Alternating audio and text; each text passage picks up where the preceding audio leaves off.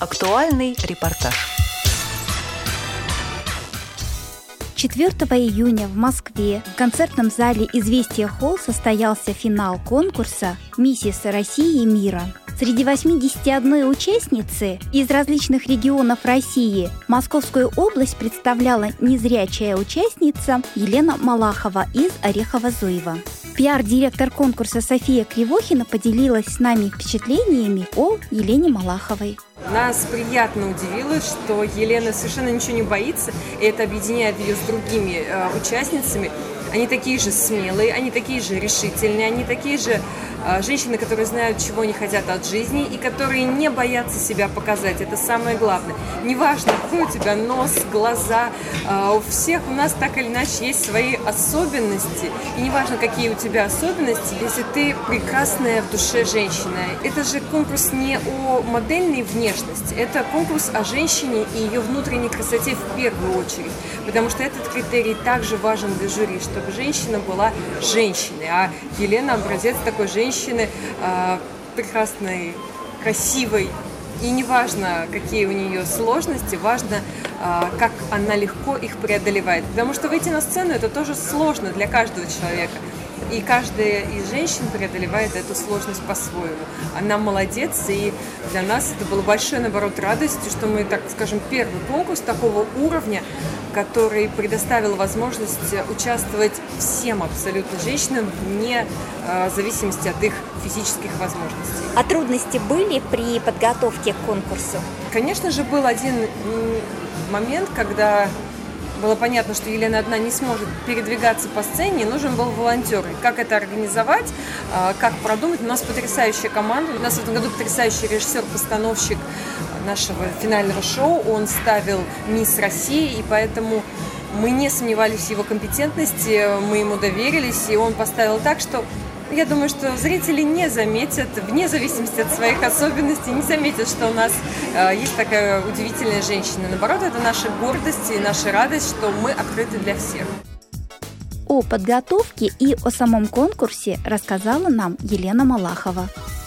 Конкурс, конечно, был достаточно непростым в плане репетиций, тренировок, очень жесткого режима, графика – Безусловно, я была абсолютно на равных, то есть не было никаких для меня сделано, что называется, поблажек. Безусловно, это все накладывало такое состояние волнения, и в голове сидела мысль не подвести, не подвести, чтобы быть в строю, стимулом, наверное, это было очень большим для меня, чтобы не вылететь э, из этой динамики конкурса, чтобы остаться именно наравне. Наверное, самое сложное для меня это было постоянное хождение на высоких каблуках по 9 часов в день. Вот каблуки и постоянные вот репетиции в определенные, нужно было позировки, в определенные точки.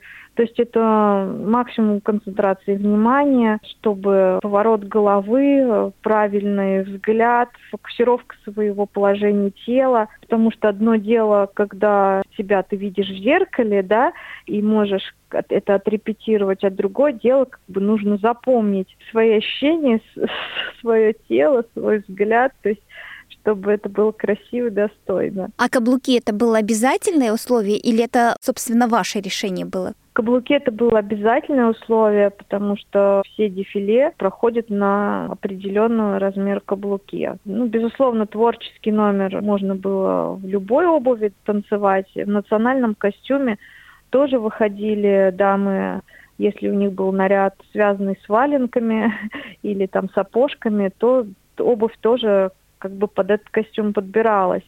Но все остальные выходы были на высоких облаках. А какие этапы были конкурса? Вот э, что из себя представлял он? Первый этап был региональный. В Московской области проходил этап, где каждую конкурсантку сначала отсматривали по анкете, затем, кто проходил кастинг, приглашали на региональный конкурс, затем был сам конкурс, где у нас было 12 девушек – из которых выбрали пять, которые должны были поехать на всероссийский конкурс. Вот в эту пятерку вошла я. И началась подготовка, нужно было подготовить национальный костюм, нужно было визитку подготовить, творческий номер, коктейльное черное платье. Это был таким этапом для всероссийского конкурса.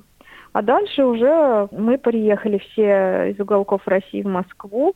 81 девушка, женщина. Обязательным условием это ребенок должен быть, ребенок, дети и, безусловно, какое-то проявление творческих способностей. Первый день это у нас была визитка. Каждый рассказывал о себе и показывал творческий номер. На Арбате, Арбат-Рояль у нас проходил первый этап. И в конце дня первого числа было выявлено пять лучших творческих номеров России этого конкурса. И мы были счастливы, когда назвали мою фамилию. И наш творческий номер вошел в топ-5 лучших номеров гала-концерта, который был вот как раз 4 июня на финале. Сейчас вы увидите нашу конкурсантку под номером 34. Она единственная, по крайней мере, я, в нашем городе, насколько я знаю, она единственная победительница, которая танцует, не видя этот мир. Она не зрячая. Она чувствует этот мир с кожей, сердцем. Она слышит эмоции. Она остро реагирует на все. И это позволяет ей вести абсолютно обычную жизнь. Конечно же, ей немного нужно помогать. И этот номер, он особенный для сегодняшнего вечера. Впервые такие артисты на этой сцене. Встречайте, номер 34, Малахова Елена.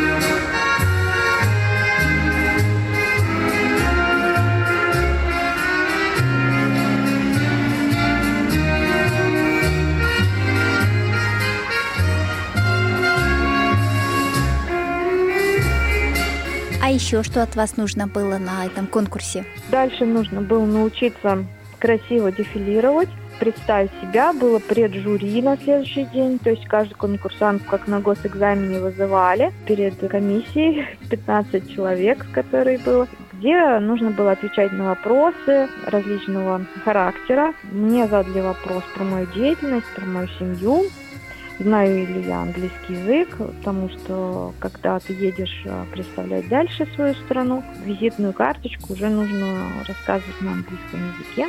Здесь проверялись уже интеллектуальные такие способности, эрудиция, ну, как вообще а, женщина отвечает, рассказывает, э, реагирует. Это был второй день. И затем третий день у нас вечером после всех репетиций была замечательная поездка на теплоходе по Москве-реке, все конкурсантки, где могли как-то между собой познакомиться, пообщаться, потому что э, времени не было до этого, это все были в основном репетиции.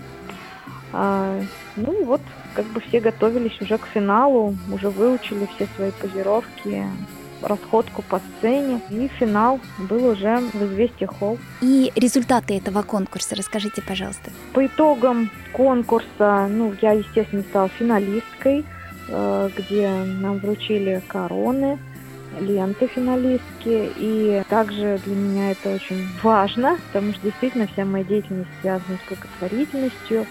Э, мне вручили корону королевы миссис благотворительности России и мира. Это очень почетная номинация, очень красивая еще одна корона. Я думаю, что это такой будет положительный момент для моей дальнейшей деятельности, когда э, этот титул да, позволит больший масштаб охватить, продолжить дальше помогать. Ну, а первые ощущения в качестве королевы, как семья? Мне мое окружение однозначно фразой сказали, мы не, не сомневались, что именно эта номинация будет твоя, потому что первая моя номинация была «Народная миссис», это на региональном этапе, я стала, у меня титул был «Народный миссис», а сейчас «Миссис благотворительность». Ну, наверное, эти два титула, они целиком и полностью как-то во мне, да, то есть это действительно мое вот внутреннее состояние что да, это, это я, это моя стезя, это моя жизнь, просто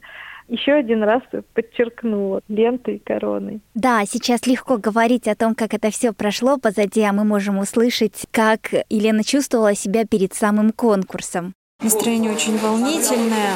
С 1 июня уже идет активная подготовка. Мы уже сегодня четвертый день в Москве. Активные репетиции, тренировки.